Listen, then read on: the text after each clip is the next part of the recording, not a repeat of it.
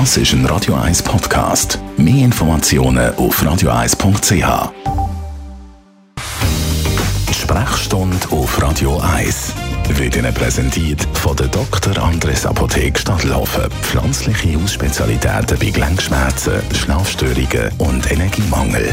www.apothekerstadelhofen.ch Dr. Merlin Guggenheim, heute da geht es um ein Problem, das Männer und Frauen kann betreffen kann, nämlich die Blasenschwäche.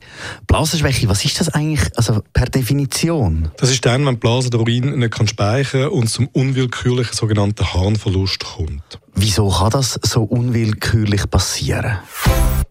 Da haben wir einen, da. Es gibt einen Haufen Gründe, das muss man klar sagen. Ähm, da gibt es organische, also körperliche Probleme, äh, wie eine akute Blasenentzündung, also ein Harnwerksinfekt dazu können, äh, führen ähm, aber auch psychische Belastungssituationen.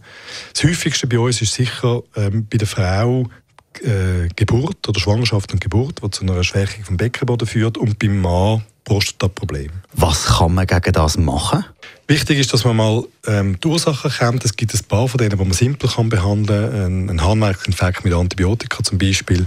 Dann, wenn äh, bei der Frau so eine Inkontinenz hat man dem vorliegt, dann ist es wichtig, mal abzuklären, ist es in einer Belastungsinkontinenz, also wenn Druck kommt, oder Stressinkontinenz, wenn der Harndrang kommt.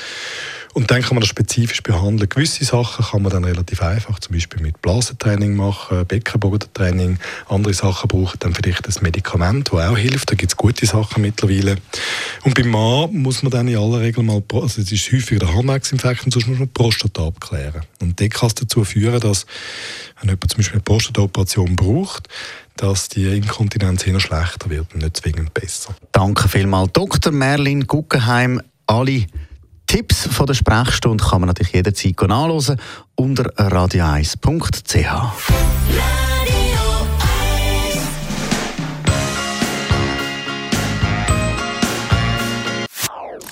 Das ist ein Radio 1 Podcast. Mehr Informationen auf radio1.ch.